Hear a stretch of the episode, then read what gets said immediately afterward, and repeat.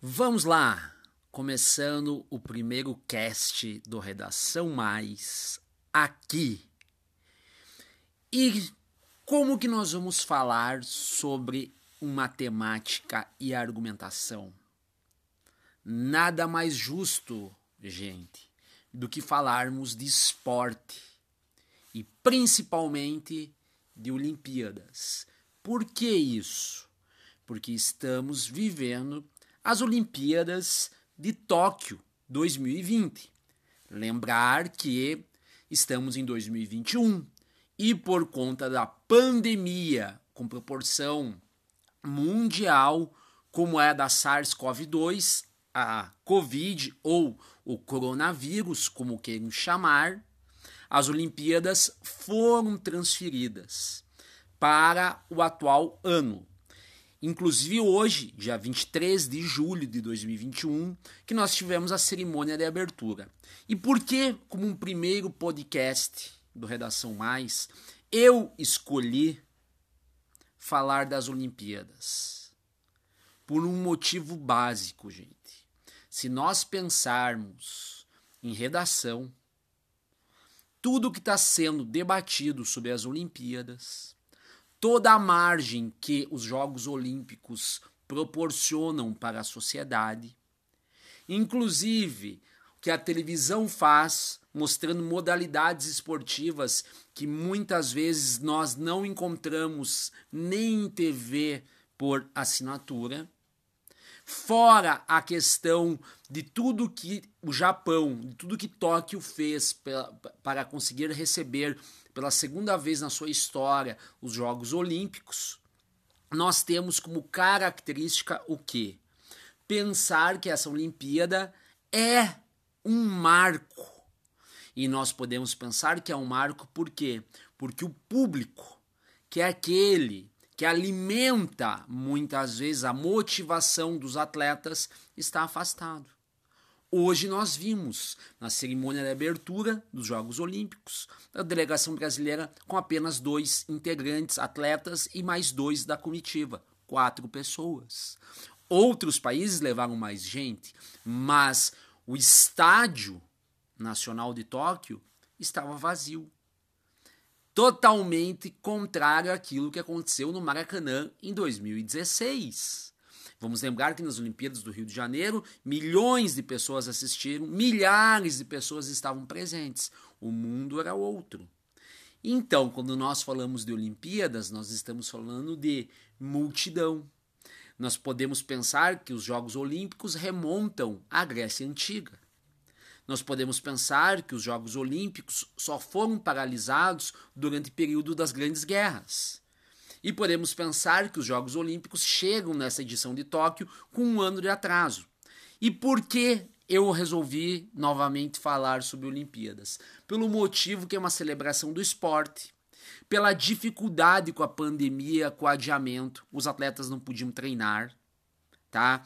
Tudo isso nós podemos pensar que trouxe para os atletas um novo normal, um conceito de resiliência, mas mais do que resiliência, como o próprio Bernardinho, um dos maiores comandantes esportivos do mundo, desde como atleta do vôlei, como treinador da seleção olímpica masculina de vôlei, hoje um grande é, incentivador, palestrante, ele num programa do Esporte TV hoje, né, no Ohio, ele falou que mais do que resiliência, um atleta olímpico precisa ser melhor do que a forma que era. Olhem a exigência. Além disso, a gente pode pensar que todos os atletas passaram pelos problemas que todos nós passamos. Que é o quê?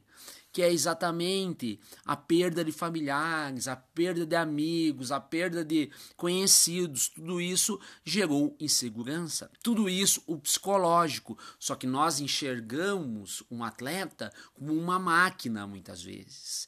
E podemos pensar que aí está um problema.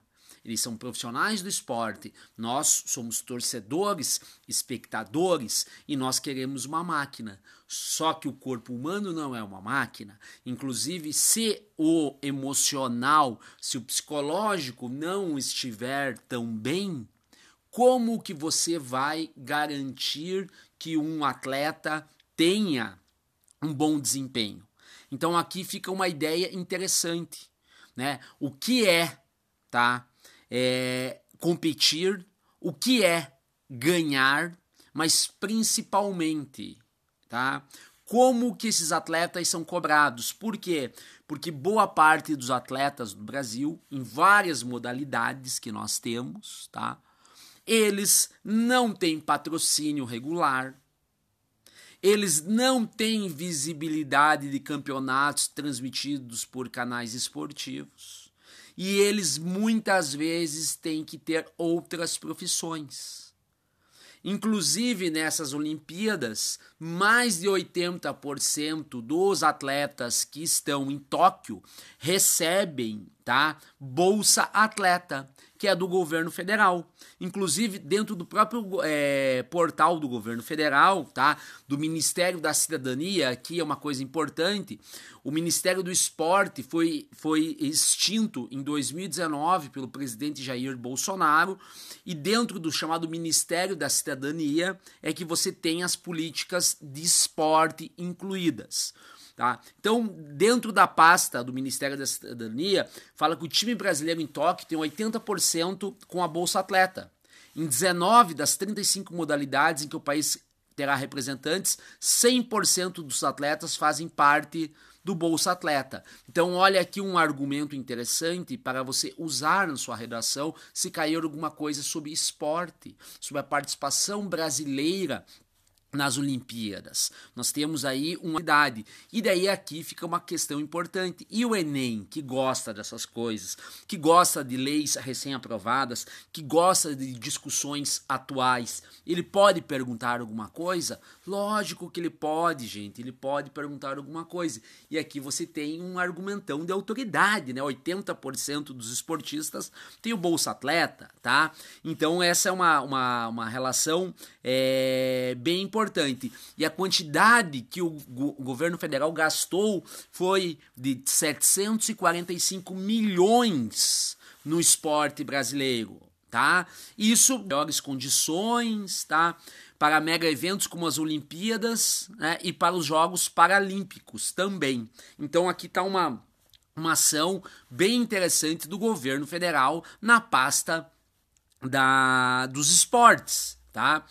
Nós podemos pensar, tá, que o Brasil, né, ele vai para essas Olimpíadas, segundo os analistas, figurar ali mais ou menos no quadro de medalhas, mais ou menos lá por 15º. Por quê? Porque os primeiros países provavelmente vão ser Estados Unidos e China. São países que investem bastante no esporte de base, que relacionam muito educação com é, prática esportiva.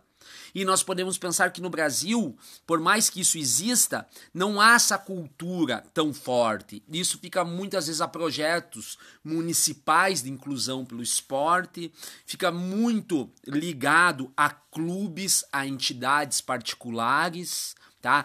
Pouco a gente vê, por exemplo, de uma associação, por exemplo, de prática esportiva universitária, como são, né, é, como é condicionada a educação nos Estados Unidos, tá? O esporte nos Estados Unidos, né? E daí nós temos assim muitas categorias esportivas que dependem de investimento alto, como equitação, por exemplo, golfe, né? São esportes que demandam de, uma, uma, de um alto investimento tiro, tá?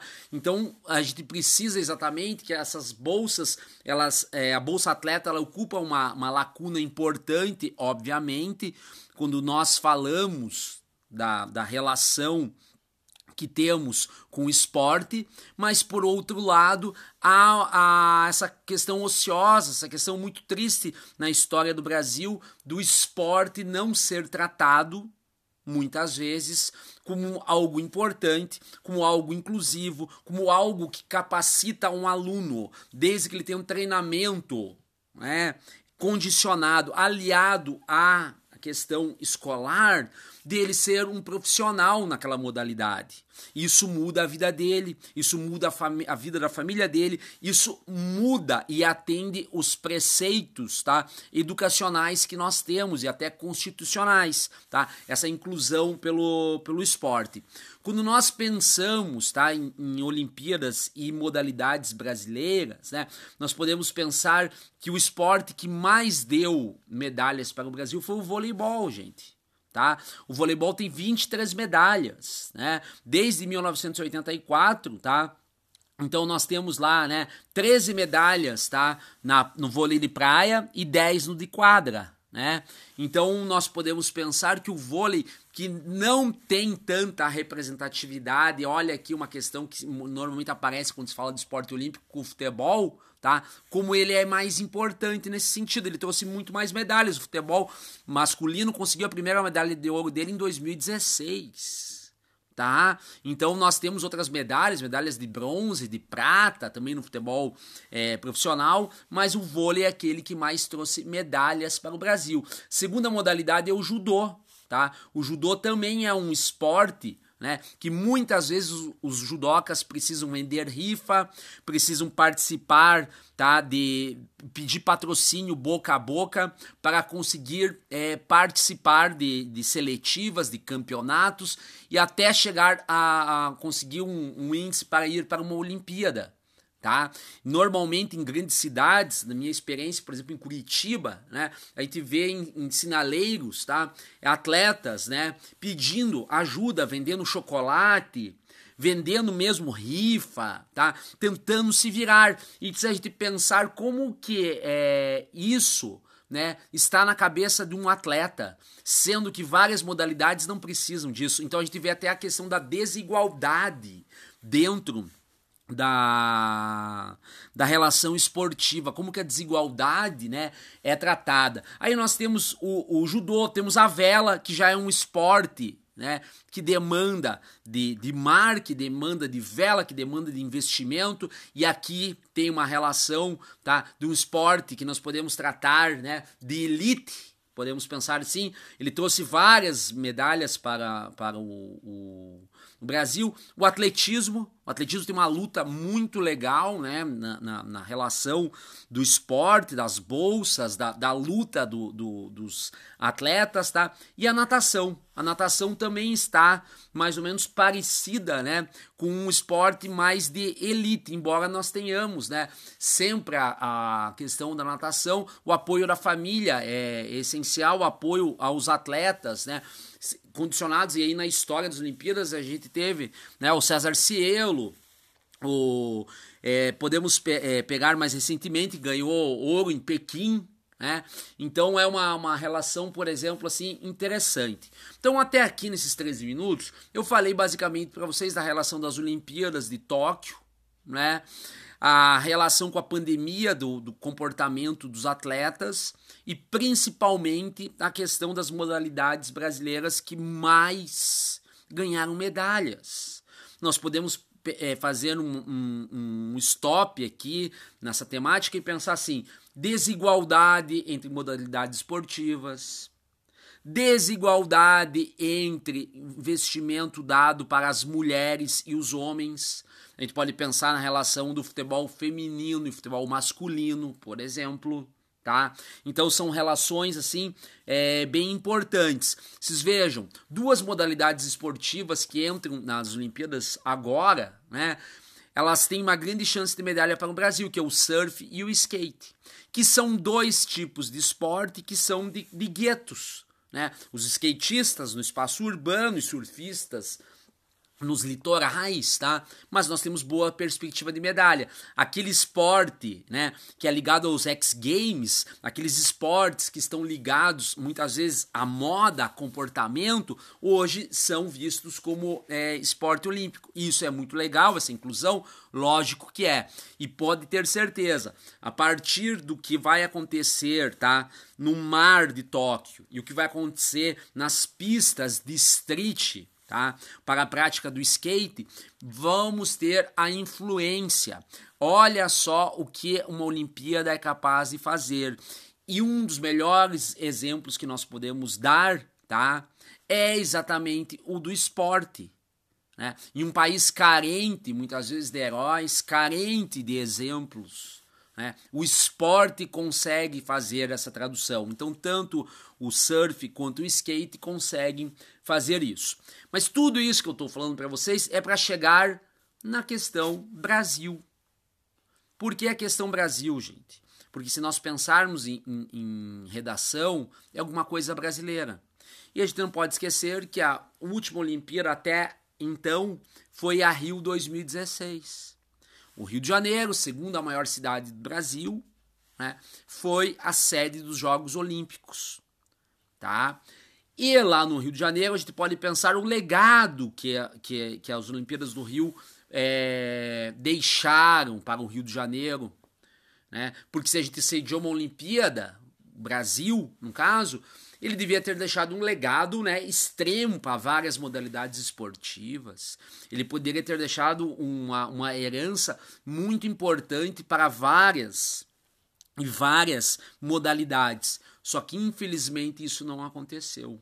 A gente deve lembrar que as Olimpíadas do Rio de Janeiro ficaram marcadas por crimes de corrupção. Um, nós tivemos aí várias investigações, inclusive com, com empreiteiras, com construtoras que estavam ligadas né, a toda a construção da ambientação olímpica na cidade do Rio de Janeiro. Tá? Além disso, nós temos, por exemplo, assim, vários pontos do Rio de Janeiro, tá? Que até hoje não foram acabados, gente. Pensem bem nisso, tá? Fora a questão do esporte, nós podemos pensar inicialmente, ao falar do legado do Rio, da questão do metrô do Rio de Janeiro. Matéria do G1 nesta semana faz um dossiê sobre o legado do Rio de Janeiro e aponta que a linha 4 do metrô que liga as zonas sul e oeste é um compromisso olímpico que segue inacabado, cinco anos após a realização dos Jogos. A estação Gávea, uma espécie de apêndice do novo trajeto, virou calcanhar de Aquiles. Ótima referência aí. Do projeto e segue com as obras paralisadas desde 2015 por causa dos riscos estruturais. Quer dizer, risco estrutural. Quer dizer que superfaturamento, obra que não teve uma fiscalização adequada e que cinco anos após o término dos Jogos Olímpicos do Rio de Janeiro, tá? Essa linha 4 do metrô da Zona Sul Carioca não foi finalizada. Isso é um crime, gente. Isso é um crime, porque foi gasto milhões para a construção. E até hoje isso não foi finalizado. Então aqui a gente pode pensar que um legado, não só do esporte, qualquer cidade tá, que é sede de uma Olimpíada, deixa um legado só para a prática esportiva. Ela deixa um legado também para o desenvolvimento, para a mobilidade urbana. E aqui nós podemos pensar que essa questão do, do metrô, ela pegou e paralisou exatamente, né? Além disso, gente, nós temos tá, a Vila dos Atletas, em que há comercialização de apartamentos de 77 a 325 metros quadrados numa região nobre do Rio de Janeiro, tá? O valor que é, que é comercializado ali, os apartamentos, né? Eles variam de 87 mil a 2 milhões e meio de reais, mas até agora poucos apartamentos foram vendidos. Ou seja, o dinheiro investido ali não foi reaproveitado de forma nenhuma. Aí nós temos os problemas, tá? Que nós temos, por exemplo, a Arena do Futuro, que foi uma das maiores construções arquitetônicas do Rio de Janeiro para os Jogos Olímpicos de 2016, abandonada. Nós temos as, a pista para as competições de bicicleta, tá? Abandonada. Nós temos as piscinas que ninguém sabe o que vai fazer com elas e no momento elas estão abandonadas, tá? Foi um gasto de mais de 80 milhões de reais na construção das piscinas para os Jogos Olímpicos do Rio 2016 e hoje estão abandonados. E nós temos algumas obras que são é, destinadas à organização da gestão do governo federal, como os espaços do Parque Olímpico. Só que até o momento tá tudo trancafiado, tá tudo trancado, não tem nenhuma ação. Nós podemos colocar tá, a relação da pandemia desde março de 2020, mas a gente pode pensar que 2017, 2018, 2019 nós não tínhamos pandemia e nada foi feito com relação aos espaços do Parque Olímpico. Então fica claro que o legado das Olimpíadas no Brasil, tá? É quase que uma, uma relação, por exemplo, é, antagônica, né? Nós não temos um, um legado, né? A gente pode pensar exatamente, tá? Que é uma, uma, um, um projeto até, assim, uma, uma herança fracassada, né? Temos essa, essa essa característica para tentar entender né, o, o, tudo que foi feito, tá? o custo né, e inicial da, das Olimpíadas no Rio de Janeiro era em torno de 28 bilhões. E foi gasto mais de 41 bilhões, gente. Tá? Então vejam, era para ter né, só na construção é, da, do Parque Olímpico quatro escolas que não foram levantadas até hoje. Né? Então nós temos aí um, um, um, um, cenário, por exemplo, assim, muito lacônico, muito triste, tá? E isso chama a atenção das bancas. Então, se você for pensar em vestibular, tá? Pode ser perguntado alguma coisa sobre Olimpíadas. Pode. O Brasil sediou em 2016 o Rio de Janeiro as Olimpíadas, tá? Você pode associar. Dentro da argumentação, a gente pode pensar desde a da infraestrutura que foi criada para a, o, o Rio de Janeiro sediar as Olimpíadas, todo o legado, o Brasil é um país muito desigual que poderia ter proporcionado para várias pessoas, principalmente alunos, tá? De escolas públicas, gestão de esporte em várias regiões da capital carioca. Podemos pensar na relação que o Brasil praticamente esqueceu. Nós temos uma, uma, uma proximidade muito forte sobre o fator olímpico Rio de Janeiro e a Copa do Mundo de 2014 realizada no Brasil. Várias arenas foram construídas e algumas até hoje elas são deficitárias, como a arena, por exemplo, em Manaus, né? Ou o Mané Garrincha em Brasília, tá? Porque estão dentro de cidades que não têm um calendário, né? Uma, que, que motive tanta gente a frequentar uma praça de futebol, em, em, fora de uma pandemia, obviamente, como é o estado de São Paulo, o estado do Rio de Janeiro, o Rio Grande do Sul, o Paraná, né? O, a Bahia, tá? É, então a gente pega, por exemplo, essas características para entender isso. Então a, a, a minha dica é prestar atenção nesse podcast, tá? Do que foi falado, prestar atenção no que vai rolar nas Olimpíadas de Tóquio, desde os protestos, por exemplo, contra o racismo, os protestos por igualdade, né? é, entre homens e mulheres, tá? A visão é LGBT que é a mais, por exemplo, que a gente vê, né, com o atleta, o Douglas, lá da seleção masculina de, de vôlei, tudo isso é válido, tá? Lembrar que protestos em Olimpíadas o Comitê Olímpico Internacional não aceita muitas vezes, mas a gente vai ver várias é, ações desse tipo. E é necessário, por quê? Porque nós sabemos que uma grande bandeira que o mundo tem para tratar trabalhar contra as desigualdades, contra os preconceitos, é o esporte. É a Marta erguendo a chuteira, né, na última Copa do Mundo de futebol feminino, mostrando a igualdade entre homens e mulheres. É o Lewis Hamilton, piloto de Fórmula 1, levantando o pulso na questão do, do, dos negros, né? Então, o esporte tem essa, essa, essa bandeira. E fica aqui o convite, tá? Toda semana uma temática vai ser discutida, né? discutida, desculpem, olha aí, né? A questão do preconceito linguístico, tá? Toda semana algum tema vai ser discutido, pensando exatamente em, em propostas de vestibular. Mas não só isso, também um diálogo com a atualidade. Sabemos que uma, uma grande necessidade que, que um aluno tem que ter, muitas vezes, na hora de escrever, é a capacidade de argumentar. Então, o podcast do Redação Mais está aqui para somar com vocês. Até o próximo.